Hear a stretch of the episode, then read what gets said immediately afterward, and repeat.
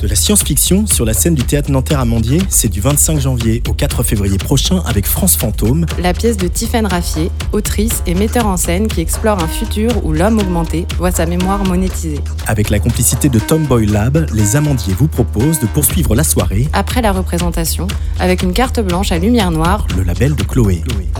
Rendez-vous samedi 28 janvier Avec au platine Nicole, et Safist Eye, une soirée que vous pourrez suivre en direct sur tsugiradio.fr. Réservation 5 euros sur amandier.com. Gratuit pour les spectateurs munis d'un billet pour France Fantôme.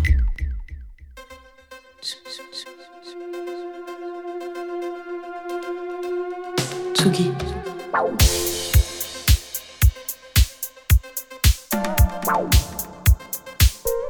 Tsugi Radio. Place des fêtes. Antoine Dabrowski sur la Tsugi Radio. La musique venue d'ailleurs, aujourd'hui, elle vient du XVIIIe siècle, d'un musicien qui a dirigé 250 autres musiciens et chanteurs euh, dans une cérémonie pour la guérison du dauphin, le fils de Louis XIV, Marin Marais.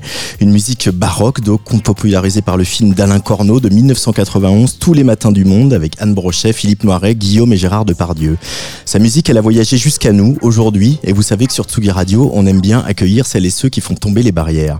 En 2015, au Transmusical de Rennes, on avait assisté au spectacle de Code avec Superpose et Dream Koala, une création qui a permis à Code de travailler par la suite avec Christine and the Queens, Pomme ou Flavien Berger.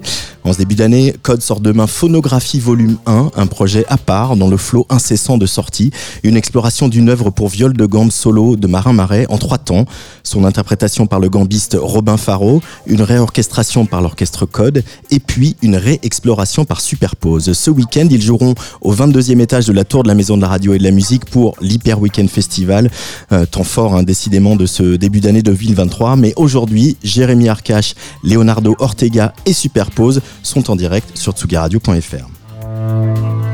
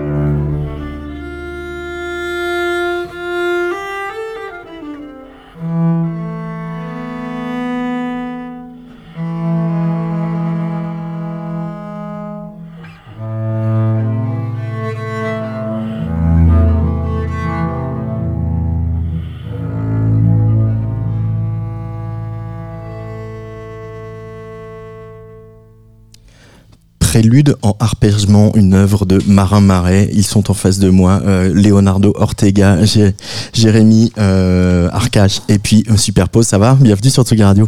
Merci, bonsoir. Bonsoir, salut. Euh, déjà, est-ce qu'on on peut, j'aimerais bien qu'on parle, parce qu'on n'écoute pas souvent de la viole de gambe euh, sur Tsugi Radio, pour tout vous dire. Euh, j'aimerais qu'on parle un petit peu de, de cet instrument, euh, pas tant pour son histoire ou faire de la musicologie, mais déjà, qu'est-ce qui vous parle dans le timbre de cet instrument? Qu'est-ce qui vous touche, euh, Jérémy, Leonardo? Alors moi c'est c'est Jérémy qui parle. Euh, moi j'ai fait du violoncelle, enfin je fais du violoncelle depuis depuis que je suis tout petit et j'ai toujours été frustré de pas faire de la viole de gambe.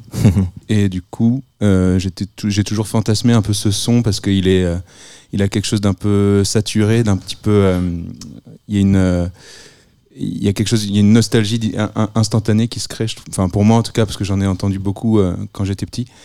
Et, et en fait, je crois que c'est juste euh, de ne pas pouvoir en faire qui m'a qui m'a donné envie d'en entendre, je crois, tout simplement. Oui, il y a ça. Et puis aussi euh, le, répertoire qui a été écrit pour cet instrument, qui est un instrument qui a un peu, disons, disparu de l'histoire de la musique euh, à, la fin du 18e, quoi, en gros. Et en fait, qui a un répertoire hyper particulier, hyper émouvant, hyper touchant pour nous maintenant, qui est un répertoire ancien, mais où on retrouve un son qui est quasiment une voix, parfois qu'on a l'impression que c'est une voix humaine, la viole de gamme. Ça peut vraiment être hyper hyper proche du, chant, donc il y a une émotion qui est très très particulière qu'on retrouve pas complètement avec le violoncelle, même s'il y a un peu des similitudes quand même. Ouais, c'est des sons proches. Après, le violoncelle est aussi euh, une puissance plus importante aussi, non? Ouais, il a été un peu fait euh, pour, euh, pour ça, on va dire. C'est vrai que la viole de gamme, il y a aussi le fait qu'il y ait des frettes comme une guitare, donc il y a un son qui peut être parfois presque, presque fragile quand il y a un vibrato. Enfin, il y a une espèce de délicatesse qui est, très difficile à reproduire avec un autre instrument. Superpose, euh, tu as fait un peu le conservateur, tu n'as pas fait que de la musique électronique dans ta vie. Euh, le son de la viole de gambe, il représentait euh, quelque chose de particulier pour toi avant, avant cette aventure phonographie? Oui, parce qu'il y a, avant de faire cette phonographie, sur mon troisième album, Nova Cardinal, on a utilisé de la viole de gambe. D'ailleurs, c'est avec Jérémy qu'on a, qu'on a écrit ces arrangements-là. Euh, et à l'origine, c'est un instrument qu'on avait décidé d'utiliser pour son timbre au milieu, au milieu du mix. C'est un, c'est un instrument qui a un timbre plus, plus perçant, plus pointu et qui, qui euh, jaillit mieux au milieu d'un ensemble de, de synthétiseurs et de, de sons mhm. électroniques. Et, euh, et, aussi pour, comme beaucoup de monde, j'ai découvert moi le répertoire de cet instrument-là avec l'adaptation du, du livre de Pascal Quignard. Donc tous les matins du monde. Voilà, tous les matins du monde. voilà, je, je, suis absolument aussi d'accord. Je partage l'avis de, de, Léo sur le, répertoire, euh, la fragilité, aussi ce que disait Jérémy sur la nostalgie de cet instrument. Hmm. Oui, c'est vrai qu'en plus, on a, quand on a vu ce film, on a les faire un petit point sur le film où on a ces images très fortes en fait, et puis ce, ce, duo incroyable entre euh, le père et fils euh, Gérard et Guillaume Depardieu, qui avec des colères, avec des larmes, avec voilà, du coup, il y a toute cette mélancolie, cette nostalgie que tu évoquais, Jérémy. inconsciemment, elle est présente, quoi. bien sûr. c'est un film qui a donné envie à beaucoup de gens de faire de la, faire de la musique ancienne. Il y a beaucoup de musiciens baroques qui de, qui parle de ce film en disant que c'était un déclic quand ils avaient 16 ans pour, euh, pour faire soit du clavecin, soit, soit de la gueule mhm. de gamme. Et pour citer tout le monde, c'est quand même il y a comme c'est quand même Jordi Saval, euh, euh, grand musicien, grand voilà qui joue qui joue la viole de gamme dans le film. voilà ce qui comme ça on a rendu à César en tout cas Jordi Saval. Et alors Marin Marais, euh, comment on peut la, la décrire aux, aux, auditoristes de Tsugi Radio, l'œuvre de Marin Marais euh, Qu'est-ce qu'il représente dans l'histoire de la musique euh, de, bah, voilà, Avec ce, ce, côté musique officielle, hein, voilà, musicien ah du roi, etc. C'est difficile à dire en, en, peu, de mots, mais c'est un... Euh, T'as le droit à plein de mots. Non, non c'est gentil. Non, disons que c'est un, une musique qui est extrêmement personnelle, qui peut être assez... Euh, assez euh, impressionnante quand on la connaît pas, qu'on la découvre, ce qui était mon cas adolescent, euh, voilà, et, qui est extrêmement personnel par rapport à, d'autres musiciens de l'époque qu'on peut, qu'on peut, qu'on peut écouter. ne serait-ce que dans les, les titres choisis, le, le, type de, le type de musique. Il y a une espèce de liberté extraordinaire en fait. Il y a, des, il y a des, vraiment des pièces que je recommande d'écouter qui sont vraiment extrêmement libres, proches parfois de, de, de l'improvisation. On a l'impression, alors c'est toujours pas complètement de l'improvisation, mais on sent le musicien qui a énormément improvisé, qui a énormément euh, euh, joué sur cette, euh, sur cette, sur cette liberté. voilà. Il y avait aussi, il y a, y a, c'est une œuvre riche aussi, hein, parce qu'il y a des livres, voilà, il y a des préludes, il y a des petites formes, il y a des choses, il y a des, il y a des choses, il y a des choses, voilà, des opéras et des choses plus grandioses, comme j'évoquais ce. ce... L'opéra, en fait, il y en a, il y en a a priori qu'un, je crois. Mais euh, son répertoire, c'est vraiment la viole de gambe. C'est vraiment, il a écrit des, euh, euh, quasiment essentiellement des, des, livres de suites de danse. Donc c'est pour, pour, pour, les gens qui voient pas exactement ce que c'est, c'est comme les suites de Bach. Ça c'est très connu. C'est-à-dire c'est un ensemble de petites pièces qui tournent autour de, de, la danse principalement. Donc un enchaînement de danse avec un prélude. Nous, ce qu'on a pris, c'est le prélude, c'est-à-dire l'ouverture de, la suite de danse. Et, et cette forme, c'était des danses rapides, des danses lentes, et voilà, quelque chose qui ressemble presque au ballet, on pourrait dire. hein. Mhm. C'est un, un, petit peu ça. Et ça, il en a fait énormément. Ouais. Alors, question un peu tarte à la crème du néophyte, mais il y a une modernité dans la musique, de, dans l'écriture de, de Marin Marais, euh, Jérémy? Euh, Je dirais qu'il y a, enfin moi pour, pour moi personnellement, la, la modernité de, ce, de cette écriture-là, c'est le fait que justement ce soit quelque chose qui est joué dans l'intimité, qui n'a pas besoin d'être d'avoir une grande pièce. Il n'y a pas ce côté, euh, c'est pas cet, imagi cet imaginaire de concert qu'on a au 19e siècle où il y a, y a quelque chose de très pompeux. Ouais. Je trouve que là, il y a quelque chose qui est très proche de, pour moi, de l'émotion que je ressens dans, quand j'écoute des, des, musiques plus folk ou euh, plus de la chanson, plus du Neil Young, des choses comme ça. Ça se rapproche du, du feu de bois, de ces choses-là. Et euh... feu de bois avec perruque, quoi. Ouais, ouais bah après, après, ouais, ça c'est l'imaginaire qu'on peut, qu'on peut y mettre aussi historique. Les, mais chandelles, mais je trouve qu'il y, y, y, a ce truc de l'intimité qui fait que c'est, que je, pour moi, ça garde, ça garde quelque chose d'aujourd'hui. On s'imagine comme, comme un, un, ado qui est dans sa chambre et qui, mm. qui joue de la guitare. Je trouve que ça ça se rejoint, je trouve, c'est des mêmes les émotions qui sont proches. Ou qui joue euh, de ses synthés et de ses machines superpose, hein, parce que c'est vrai que du, du, coup bedroom producer c'est devenu un mot euh, euh, usité. Ouais, ouais. C'est comme ça que vous avez tous commencé. Ça, ça, tu trouves toi des, des, des, liens toi avec cette histoire-là, avec ce, ce, ce, rapport à la musique en tout cas, superpose? Je, je sais pas si je fais un lien direct avec ma, ma pratique entre les, entre l'écriture de Marin Marais et ma pratique de musicien. En revanche, ce qui est sûr, c'est qu'il y a une ouais, une émotion euh, qui traverse l'époque, que, que sa musique ne dépasse largement le cadre euh, euh, dans lequel elle a été et pour lequel elle a été euh, composée. Ça, c'est sûr. Il y a, a peut-être un truc, juste pour finir sur cette idée-là, c'est on a, on, a, on a souvent la sensation dans ces pièces d'une musique qui est écrite pour soi d'abord, c'est-à-dire une musique qui est écrite euh, pas pour euh, impressionner, faire plaisir ou pour une occasion, mais d'abord pour soi, pour raconter quelque chose à soi-même musicalement. Mmh. Et ça, c'est peut-être quelque chose qu'on peut retrouver avec euh, ces musiques qu'on fait nous quand on apprend, qu'on commence et qu'on fait de la musique dans notre chambre, etc. C'est vraiment cette, cet aspect-là, je pense. Ça peut être joué seul, quoi. D'ailleurs, c'est ce qu'on un peu ce qu'on a, comme ça qu'on a essayé de penser l'enregistrement de cette pièce avec Robin on a essayé d'être Faro qui est le gambiste qu'on voilà, vient d'entendre ouais. qui essaie d'être au plus proche de lui on l'entend respirer on entend vachement on, on l'entend euh, mm. attaquer sur, sur, sur son archer il n'y a pas il y a pas ce son euh, très très réverbéré qu'on qu qu entend souvent et qui, qui je trouve parfois empêche ce côté l'accès un peu à aussi aux musiciens et c'est une je pense que c'est une musique qui est très proche de l'interprète et qui a qui a besoin de beaucoup de euh, de vérité, je pense, dans, dans, sa, dans son jouage. Et en même temps, il y avait, juste pour complètement finir là-dessus, il y avait aussi un petit côté exercice. Euh, on pense voilà, aux variations Goldberg ou, mm. ou Bach, on a écrit plein, plein, plein, et au bout d'un moment, ça devient un exercice en soi, même s'il y a énormément de poésie et de musicalité dedans. Euh, il y a ce côté-là aussi, quoi. On écrit, on écrit pour euh, à, à retourner les harmonies, retourner les mélodies, essayer des choses. Oui, oui, il y a une, un peu une façon, euh, l'impression de, de, de, dire de d'aller au bout des possibilités de l'instrument, au bout des possibilités de ces formes-là de suite de danse mmh. qui sont en soi presque, on pourrait dire, répétitives. Dans la structure, c'est toujours à peu près la même chose. Et euh, on sent le compositeur qui veut essayer d'explorer tout, ce qui, tout, ce qui, tout ce qu'il peut faire avec les moyens qu'il a. Donc ça, c'est assez passionnant à suivre. Ouais. Alors, phonographie, est-ce que vous pouvez, euh, dans vos mots, nous donner euh, votre concept? Euh, C'est le volume 1 qui sort donc demain. Quel est, qu'est-ce que vous cherchez à accomplir avec ces phonographies en revisitant pour ce premier volet une œuvre de Marmarais c'est, c'est une question assez large parce que plus ça avance, plus c'est difficile à, à définir. Parce que, mais au, au, dé, au, départ, en tout cas avec Léo, je crois qu'on on a, on avait envie de, de, de c'est pas montrer, c'est de, de, voir ce que nous évoquaient certaines musiques, et ce qu'on ce qu'on avait dans la tête en fait quand, quand on écoute une certaine musique, et c'est pas forcément la musique telle qu'elle est jouée. Et euh, c'est créer un, imaginaire autour d'une œuvre et un imaginaire musical et, développer un, disque en entier autour à partir d'une seule œuvre. Et en fait, quelque part, de, faire vivre une œuvre du passé, de lui donner une continuité aujourd'hui, de, montrer qu'elle peut a une bah, qu'elle a une résonance pour nous en, en tant que musiciens contemporains. Euh, et effectivement, on se rend compte que les, les quand on enlève voilà nos, nos œillères, euh, notre façon de voir euh, euh, séparer un peu comme on aime bien faire en France, les musiciens classiques de l'autre, les, les, musiciens de la musique électronique ou des musiques actuelles d'un autre côté, on se rend compte qu'il y a plein de choses en commun, ne serait-ce que l'émotion dont on parlait à l'instant, Léonard.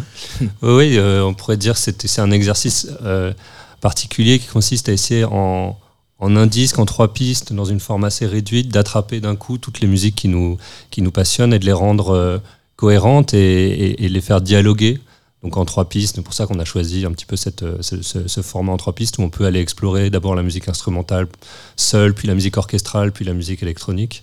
Et, euh, et du coup de créer une, une forme qui soit, qui dont l'architecture puisse voilà, réunir toutes ces musiques-là en un seul geste musical qui, si c'est réussi, doit être cohérent et doit, doit montrer qu'on raconte en fait une seule et même chose en passant par ces différentes étapes euh, euh d'exploration de, cette pièce.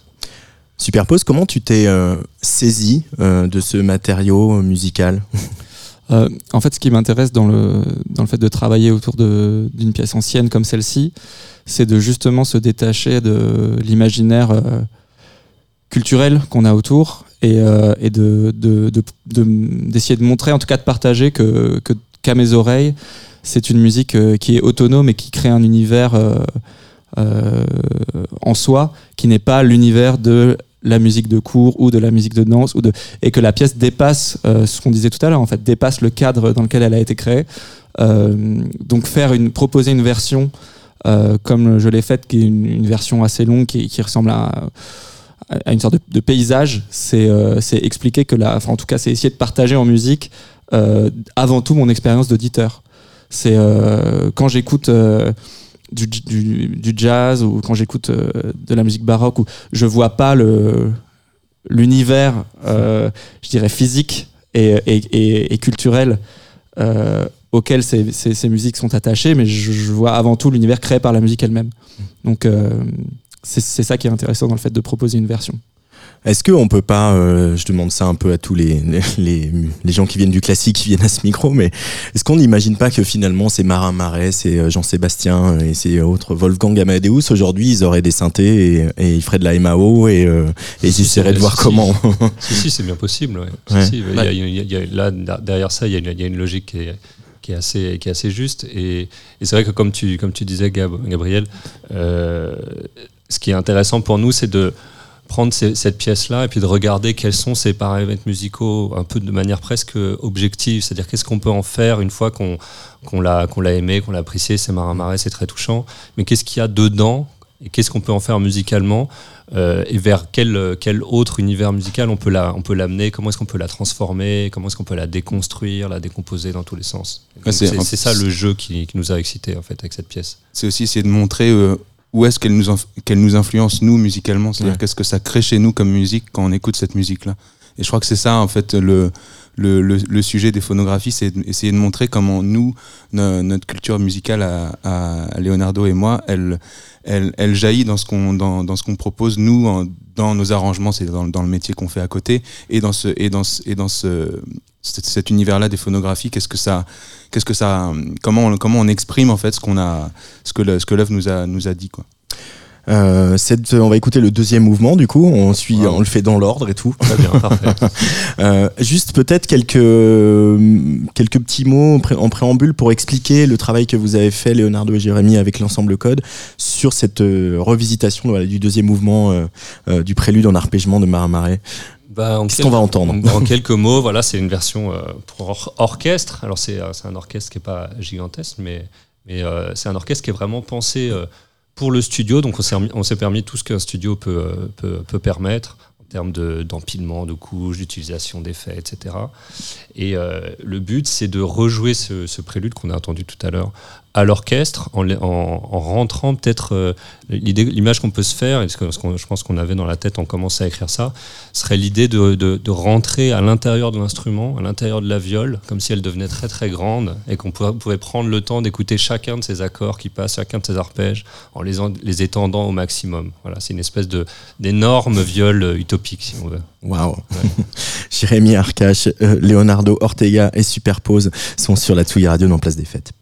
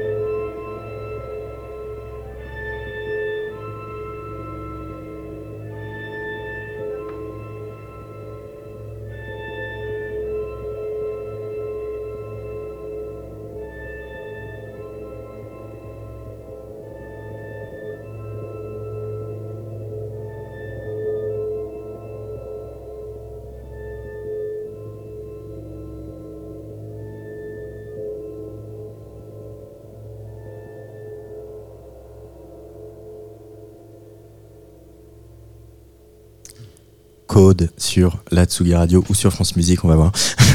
Mais peut-être qu'on va ouvrir, comme tout le monde fait 50 web radio, on va peut-être ouvrir une Tsugi Radio musique classique, une Tsugi Radio jazz. Faites-le, Hein faites-le, ça serait Franchement, super. hein, ce serait Ouais. pas mal, non Ouais. Euh, Justement, avec, euh, on va chercher de la musique classique euh, que, qui passe pas sur Radio Classique.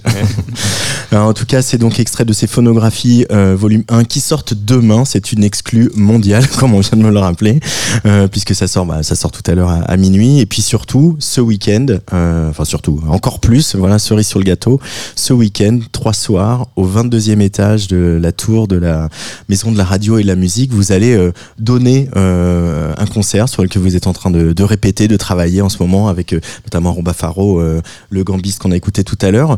Euh, cette euh, belle aventure de l'Hyper Weekend Festival, quand Didier Varro et votre équipe vous a approché pour vous proposer ça, c'est typiquement l'écran que vous vouliez pour euh, présenter cette musique, en tout cas la première fois, cette euh, petite salle intimiste, hein, il y aura une petite, euh, à peine une centaine de personnes, il y a aussi une expérience immersive, on va en parler, voilà, mais vous vous êtes dit, ça c'est cet écran-là qu'il faut à, à ce qu'on veut faire au projet On n'avait pas trop pensé en fait à la- à l'adaptation, euh, à une adaptation en performance de, de ce qu'on avait fait. Un, c'est un travail qu'on a vraiment pensé pour le disque. Et euh, du coup, quand, on nous a, quand on nous a proposé ce- ces performances-là, on, bah, on, on, on pouvait pas refuser de toute façon. Bah. Et euh, du coup, il a- on a cherché plutôt une, man- une manière de l'adapter, euh, de l'adapter à ce lieu. Et puis, pour nous, c'était une manière de présenter notre travail parce que c'est, la première fois qu'on peut, qu'on peut vraiment présenter la, la- une, une musique vraiment purement instrumentale. Euh, pour euh, pour Leonardo et moi, en général, on a, on a toujours fait, on a toujours dans ce qu'on a fait de public, ça a toujours été des, des arrangements pour des chansons ou des choses comme Mhm. ça. Et euh, là, c'est la première fois qu'on sort, qu'on sort un disque en notre nom. Enfin, c'est, assez, euh, pour nous, c'est assez, assez émouvant. Et du coup, de pouvoir le présenter de manière euh, vivante, c'était, euh, c'était une chance. Et après, il fallait se poser la question de comment c'était possible, sans orchestre, sans tout ça. Mais du coup, vraiment, nous, on s'est dit, on va présenter, on va essayer d'a- de présenter le disque et avec et en faisant que les que les comment que le public puisse vivre aussi une expérience de, de moments euh, vivants qui soit pas juste une écoute quoi parce que c'était pas c'était pas l'idée et c'est pour ça qu'on a proposé à Robin et, et Gabriel de bah, de s'associer pour faire une performance autour de autour de ce disque et euh, Ce qui est très intéressant, c'est que euh, moi j'ai travaillé pour le disque avec les pistes de Robin. Je le connaissais parce qu'on avait travaillé ensemble sur mon album, mais un an auparavant. Et, euh, et là, en fait, on se, rend, on se rend compte, on a travaillé chacun dans notre coin pour ce disque. Et, Mm. là, et là, on se rencontre et, et, et- et on se confronte. euh, et en fait, il y a vraiment ce moment de, de symbiose entre, bah, entre les époques, euh, entre les interprétations et les, les, les résonances personnelles de, de tous les musiciens. Donc, c'est, ça va être un beau moment. Euh, alors sans trop dévoiler, hein, bon, il y a, il y a trois, il y a trois soirs, vendredi, samedi, dimanche. Euh, comment justement euh, ça va être Tu vas sampler sa, sa viole de gambe en direct, enfin sampler, euh, reprendre sa viole de gambe en direct, les mélanger tout ça dans tes machines. euh, Ouais, absolument. En fait, le c'est la c'est pas la première expérience que j'ai avec un, un interprète euh, classique. J'avais fait quelques il y a quelques années un- une performance avec Sabine Devielle, euh, qui est une chanteuse soprano, et, euh, et face à des interprètes de ce niveau-là, ou comme comme Robin, euh, moi en tant que, que musicien électronique. Je suis toujours terrifié et donc je- je- j'essaie de, de- de comprendre ce que j'ai entre mes mains qui a un intérêt euh, par rapport au, talent et à la force d'interprétation qu'ont des, grands musiciens et musiciennes euh, classiques. Et donc ce que j'ai, c'est la manipulation du son euh, et la réalisation en fait d'un enregistrement en direct. Donc c'est ça qui va se passer ce week-end à la Maison de la Radio.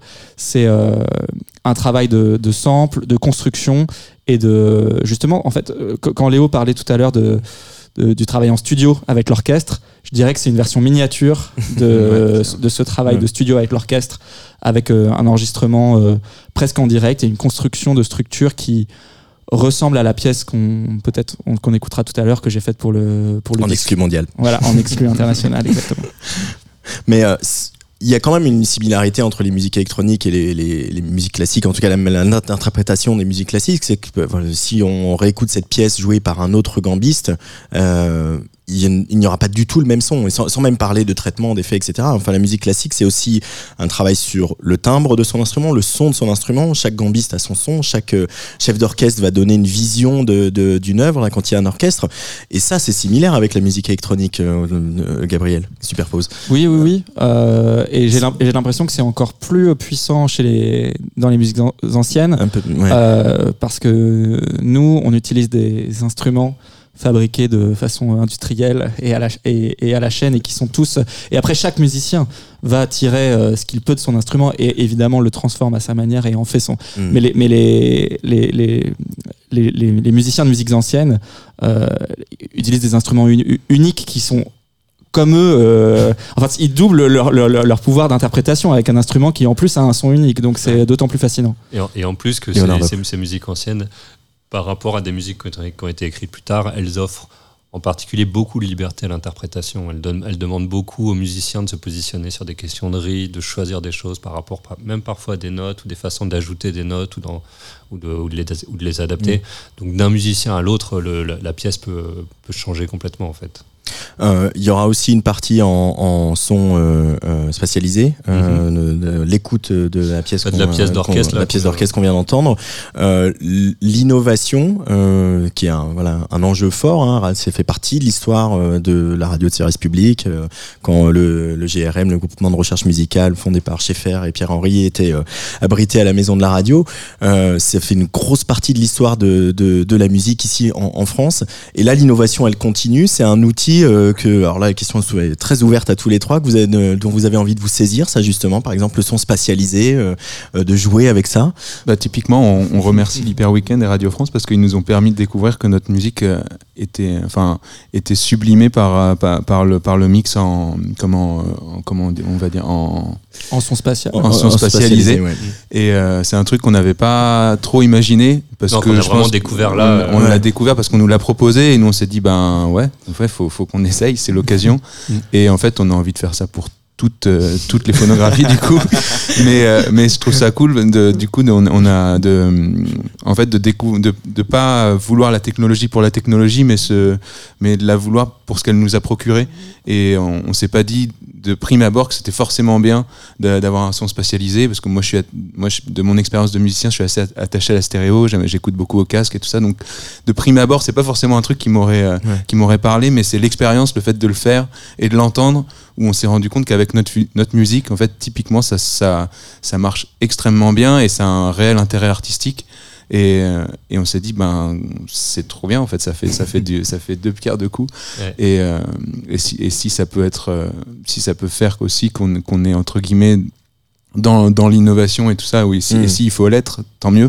Parce que Puis du coup on peut l'être donc c'est très bien pour ça, nous. peut- ça permet aussi de donner du sens à ce moment qui, est- qui sera au milieu de la performance où on passe de, de, de, de Robin qui, va nous faire un petit concert de viol de, de, de 15 minutes où il va jouer du répertoire. Il va pas jouer que cette pièce-là, il va Mm. jouer un répertoire qui tourne un petit peu autour de cette pièce-là qu'il a composée euh, lui-même. Et, euh, et du coup, au milieu de cette performance, on écoutera cette pièce d'orchestre dans, dans des conditions extrêmement particulières de son euh, et d'immersion d'immersion sonore avant de passer à la partie en duo entre Gabriel et, et Robin. Donc ça va être un moment très, euh, très particulier pour nous, je pense. Ouais. En fait, Ouais. on peut, on peut entendre vraiment les, les, int- les instruments de manière assez détachée, les, des détails qu'on saisit peut-être moins dans, dans, dans, le, dans la reproduction stéréo. Et, euh, et en fait, ouais, les- la, la manière dont on a enregistré la phonographie, donc en studio, comme on ferait aujourd'hui des musiques de film, par exemple, où on a enregistré les choses assez séparément, Presque En fait- piste par piste, quoi. Vraiment, euh, ouais. on il s'est trouvé que c'était extrêmement bien pour, euh, pour mixer justement en spatialisé. Et, et- enfin, ouais, en fait, on, on est vraiment trop content et on est trop content de le présenter. On espère pouvoir le présenter plusieurs fois et d'autres fois aussi euh, plus tard. Toute façon, spatialisé, euh, Superpose, c'est quelque chose qui euh, t'amuse, vers lequel tu, euh, tu as envie d'aller. sur, euh, je, je trouve ça intéressant, pas pour toutes les musiques. Ouais. Euh, je trouve que c'est très intéressant pour les musiques, les, les- la- pour la musique classique. Enfin, enfin, pour les musiques qui sont pas compressées, pour les musiques qui ont euh, de la dynamique. Euh, je trouve que pour la musique électronique, c'est pas très intéressant, en tout cas pour l'instant à mon goût. Euh, séparer des éléments qui ont du sens parce qu'ils sont dans une masse justement qui les tient très compressés.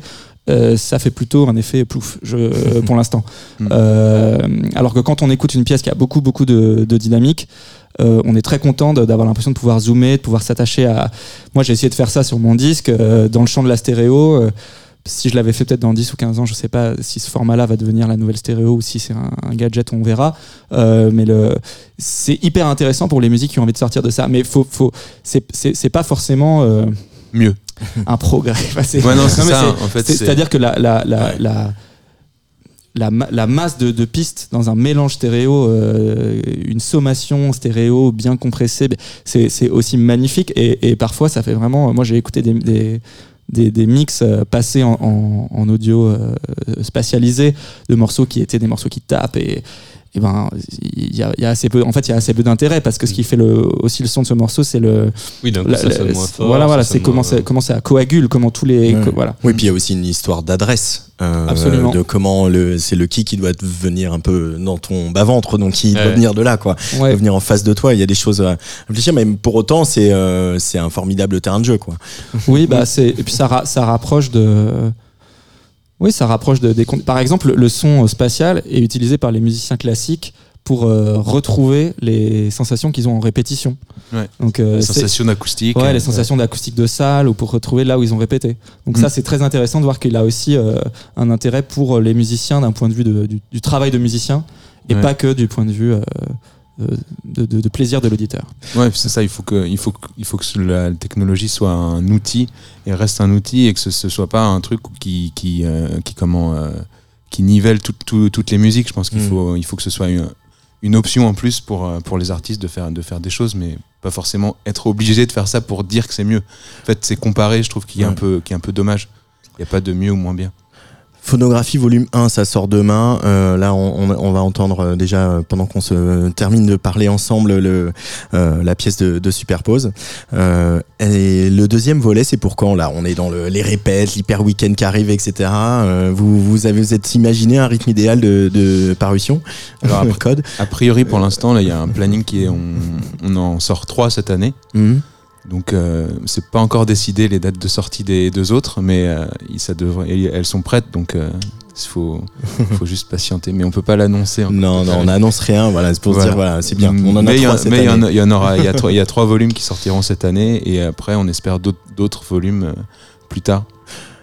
Euh, Quand vous vous replongez, là, euh, voilà, Code, ça existe depuis quelques années, vous replongez dans ce, ces transmusicales en 2015. Voilà, c'était, c'était un souvenir, Ça- ça souvenir. remonte, ouais. Ça remonte. C'était la, la le Tsugi Radio existait depuis euh, euh, mi-octobre. C'était notre tout premier, notre tout premier vrai. festival.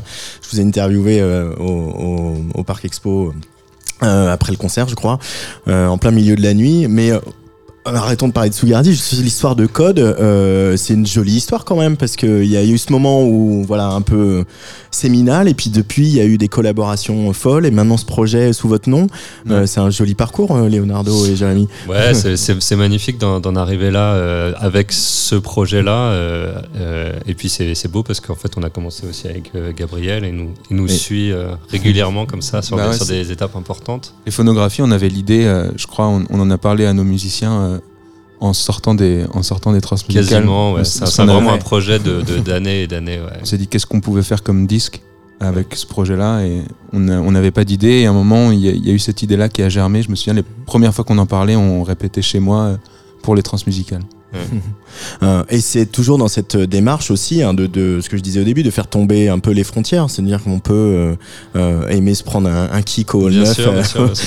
euh, au transmusical à Ouais. 4h du matin le samedi et puis euh, se plonger dans Marais ou se plonger dans Braillino. ouais, euh, bien sûr. Et puis c'est en fait c'est aussi euh, Code, c'est un, un projet qui est énormément porté par les instrumentistes. Et en fait c'est euh, ce qu'on a envie de faire aussi, c'est un projet de disque qui ressemble aux musiciens qui font euh, qui font le qui font l'ensemble Code. Et en fait euh, ces musiciens là, ils aiment euh, ils aiment ces musiques euh, électroniques, ils aiment toutes sortes de musiques. Et donc on a on a envie d'avoir un projet personnel qui leur ressemble et euh, qui se travestissent pas dans des mm. dans des euh, voilà dans des dans des effets quoi. Mais est-ce qu'il n'y a pas un peu une, une nouvelle génération là qui euh, arrive C'est ce qu'on se dit tout le temps. J'en parle souvent avec une pianiste qui s'appelle Vanessa Wagner, Mhm. qui voilà s'est fait un peu a longtemps porter le fardeau d'avoir été cataloguée pianiste techno dans je sais plus quel magazine de musique classique. Euh, bon après elle a été la pianiste végane Euh, et finalement elle arrive elle arrive aujourd'hui à imposer euh, quelque chose où elle est elle peut faire euh, voilà du récital un peu ce qu'on attend d'une pianiste de son rang et à la fois proposer des concerts où elle va explorer des répertoires qui sont très peu très peu joués. On, on- on sent qu'il y a quand même un petit ça, ça, ça- les lignes bougent en ce moment quand même hein, Je dans, pense qu'il y a dans le monde il du y classique. a- il y, a des artistes qui font qui font bouger les lignes. Après, c'est difficile de, savoir de savoir s'il y a un vrai courant. Si s'il y en a un, c'est trop bien. Mais après, quand on, quand on quand on est à l'intérieur, c'est difficile de le sentir. Mm. Je trouve que nous, on a on a notre démarche qui est en fait juste notre manière d'aimer la musique et d'aimer en faire. Je peux, il y a pas de, euh, comment, on n'a pas d'étendard par rapport à ça. On veut pas prouver quelque chose au monde. On veut, c'est juste se prouver des choses à nous-mêmes, je crois. Et c'est vraiment comme n'importe quel artiste. Enfin, moi, je me vois pas différent de, de gens qui font de l'électro ou de gens qui font de la chanson, enfin, avec qui je travaille. Et, euh, Et puis, J'ai euh, l'impression d'avoir la au sein même- de Revolver. euh, oui, euh, voilà. Mais, mais c'est la, c'est une, démarche, c'est une démarche créative ce qu'on, Ouais. ce qu'on fait là. On est ni musicien actuel, ni, ni musicien classique, ni, enfin, je- c'est pas comme ça qu'on se pense en tout cas. Et, et- et toi, Superpose, pour finir, tu parlais tout à l'heure d'être un peu intimidé face à voilà, des interprètes comme Robin Faro ou d'autres. Euh, est-ce que ce travail-là, euh, euh, avec eux, sur ce projet, est-ce que justement ça te, ça te fait dire ce que vient de dire Jérémy aussi On est tous musiciens et ce qui nous relie, c'est l'intensité de l'émotion, de l'expression, de l'interprétation. C'est ça qui nous habite? Oui, oui, absolument. D'ailleurs, en quelques. Euh, je me souviens de ma rencontre en studio avec ces musiciens-là pour enregistrer euh, pour mon album où j'étais très intimidé et en fait, voilà, on se rend compte que de l'autre côté, euh, les, musiciens classiques ont les mêmes sensations et émotions et, se- et ont pas l'impression d'appartenir spécialement à une, à une famille ou à voilà et sont dans un rapport purement sensible, enfin pas purement sensible, évidemment aussi intellectuel, mais voilà, dans un rapport qui ressemble en fait tout simplement à celui que les musiciens électroniques, euh, si tant est que ça existe. Ouais, voilà, c'est ça en fait. On est obligé de mettre un peu des cases pour. euh, J'ai l'impression, enfin, en tout cas, c'est, Mm. ça a l'air d'être ça, ça a l'air d'être nécessaire. Mais je crois que dans notre démarche de musicien, c'est pas du tout ce qu'on fait. Euh, Superpose pour finir complètement. Un, un petit mot sur euh, ton travail sur ce morceau qu'on va, on va écouter la fin. euh, euh, Ouais, bah c'est, euh, j'en, j'en parlais tout à l'heure, c'est vraiment euh, comment. euh, moi, ça fait longtemps que je fais plus de remix parce que j'ai du mal à, à- à envisager ce principe-là et à... alors non le remix pour le club ça je- ça ça a une vraie fonction et c'est euh, très joyeux. Mais euh, qu'est- qu'est-ce qu'on raconte en réinterprétant une œuvre et c'est, vraiment ce que ce que je disais tout à l'heure mais je le reprends c'est de dire que la musique euh, en l'occurrence là c'est une pièce de, de Marin Marais que la musique ancienne n'est pas attachée à l'imaginaire culturel mais qu'elle le- dépasse et qu'elle moi en fait quand j'écoute Marin Marais c'est ça que j'entends et j'essaie de restituer Voilà, ça. ça. Mhm. Voilà. C'est comme un peintre qui peint et il dit Moi, j'ai, moi, j'ai peint, j'ai peint ça, ça. ça, ressemble à, c'est une- ouais. ça ressemble à ça dans ma, dans ma tête. Voilà, ouais. Alors c'est un peu impressionniste, mais. ouais, non, mais c'est, un peu impressionnant. mais, mais- mais ça, ressemble à, ça ressemble à ça. Quand j'écoute Marin Marais, dans ma tête, ça ressemble à ça. comme quand on rêve de- d'une pièce de Marin Marais. bah, pour certains, c'est ça. Pour d'autres, c'est d'autres. Le rêve, il n'a pas la même euh, consistance en fonction de, de, bah, de notre culture, des images qu'on a, de la vie qu'on a eue, des parents qu'on a eus, de, de tout. Quoi. Bah, continuons à faire tomber des barrières euh, euh, sur Tsugi Radio euh, dans vos sorties euh, code euh, donc phonographie volume 1 je le rappelle ça sort demain euh, hyper weekend euh, festival c'est c'est vendredi samedi dimanche à la maison de la radio je crois que tout est complet de toute façon donc euh, voilà mais on va quand même le dire et Ah. puis euh, bah, superpose il y a toujours Nova Cardinal qu'on peut euh, écouter abondamment euh, Voilà. sur les plateformes Et je vais bientôt euh, me pencher sur, le, sur la sur la suite Voilà. voilà merci beaucoup Jérémy Leonardo et superpose. D'être venu euh, dans ce Merci. studio Merci et beaucoup. on se voit ce week-end